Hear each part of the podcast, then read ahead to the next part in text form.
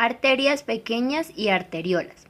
Las arterias pequeñas y las arteriolas se distinguen unas de otras por la cantidad de capas de células de músculo liso que tienen en su túnica media, teniendo las arteriolas de una a dos capas y las arterias pequeñas pueden tener hasta ocho capas de células de músculo liso en su túnica media.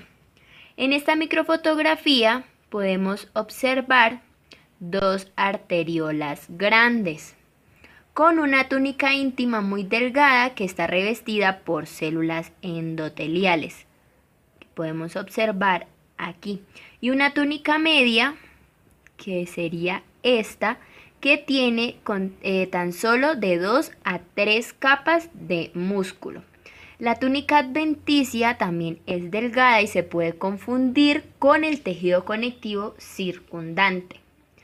Las arteriolas pequeñas Acá hay una demostración de ella en esta microfotografía que se puede decir que tiene una sola capa de células musculares lisas, que serían estas que encontramos acá alrededor, que están separadas del endotelio por una membrana basal que vendría siendo esta. Capilares. Los capilares son los vasos sanguíneos de diámetro más pequeño estos forman redes vasculares sanguíneas que permiten que el líquido con gases, metabolitos y productos de desecho atraviesen el cuerpo. El cuerpo humano tiene aproximadamente 80.000 kilómetros de vasos capilares y cada capilar se dice que consta de una sola capa simple de células endoteliales y su respectiva lámina basal. En esta imagen tenemos la red capilar de la retina, en donde podemos observar una arteria que atraviesa verticalmente la imagen y se puede ver en su interior con claridad la capa de células de músculo liso.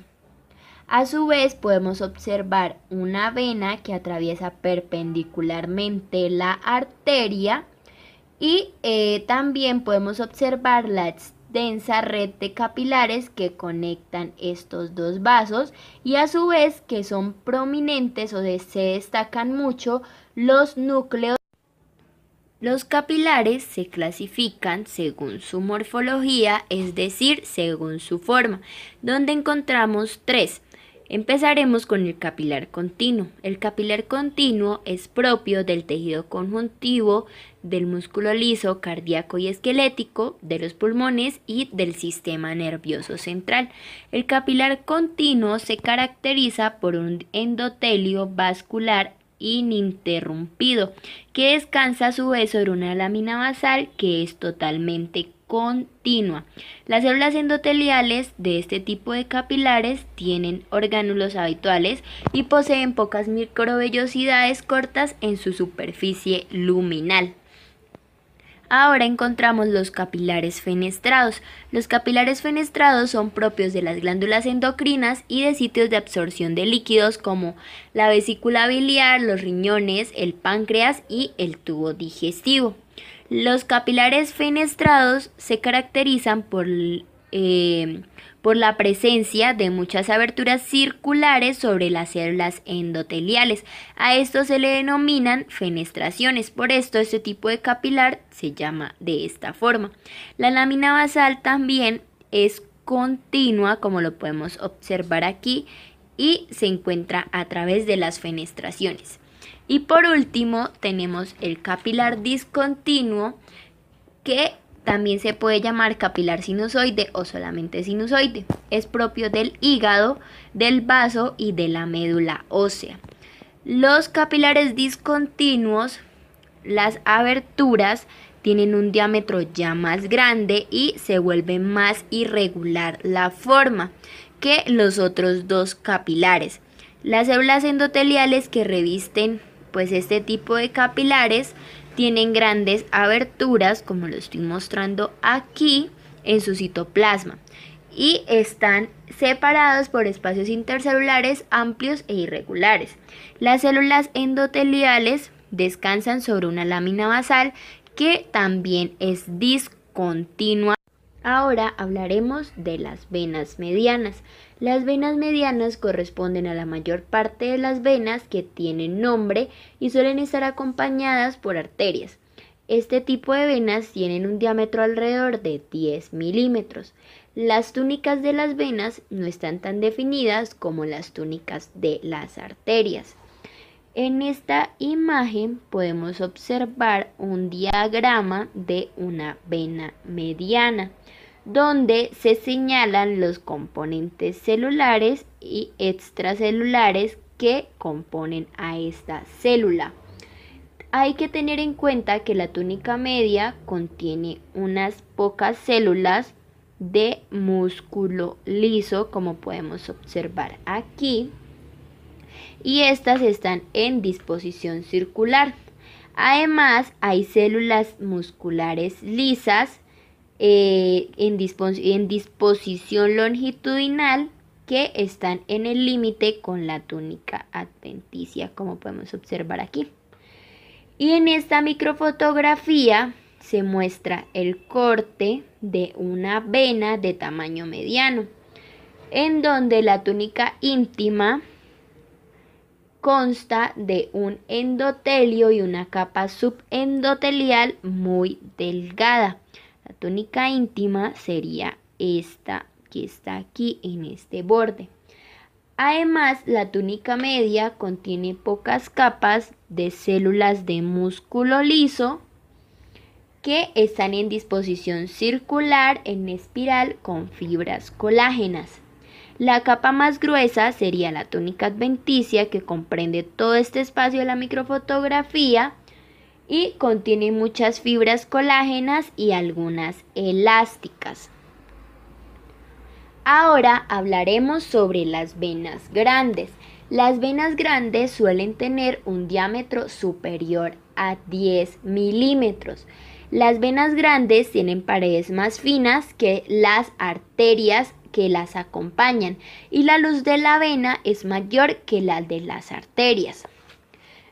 Entonces, en esta, como ejemplo de una vena grande, tenemos una vena porta, en donde la túnica íntima consta de un endotelio, como podemos observar aquí, y una capa subendotelial delgada que contiene unas capas de células de músculo liso.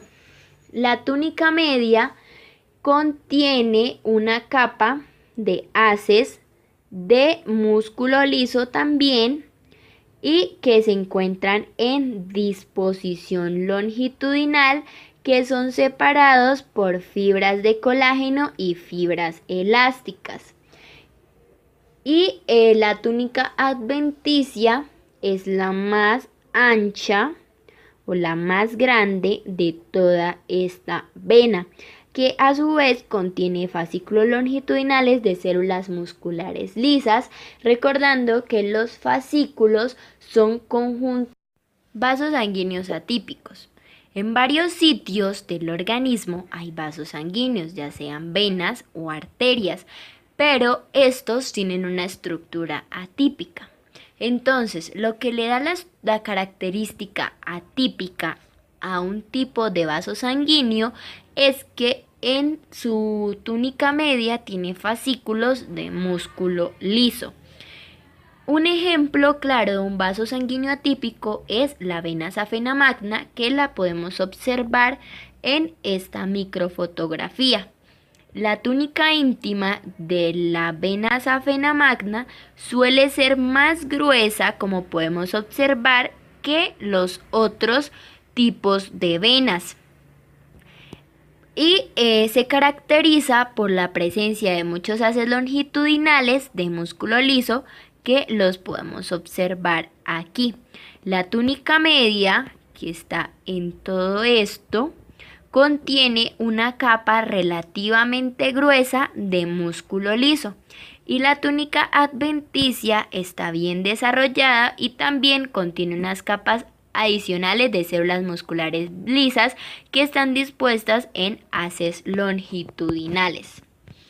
Ahora hablaremos sobre los vasos linfáticos. Los vasos linfáticos transportan líquido desde los tejidos hacia el torrente sanguíneo.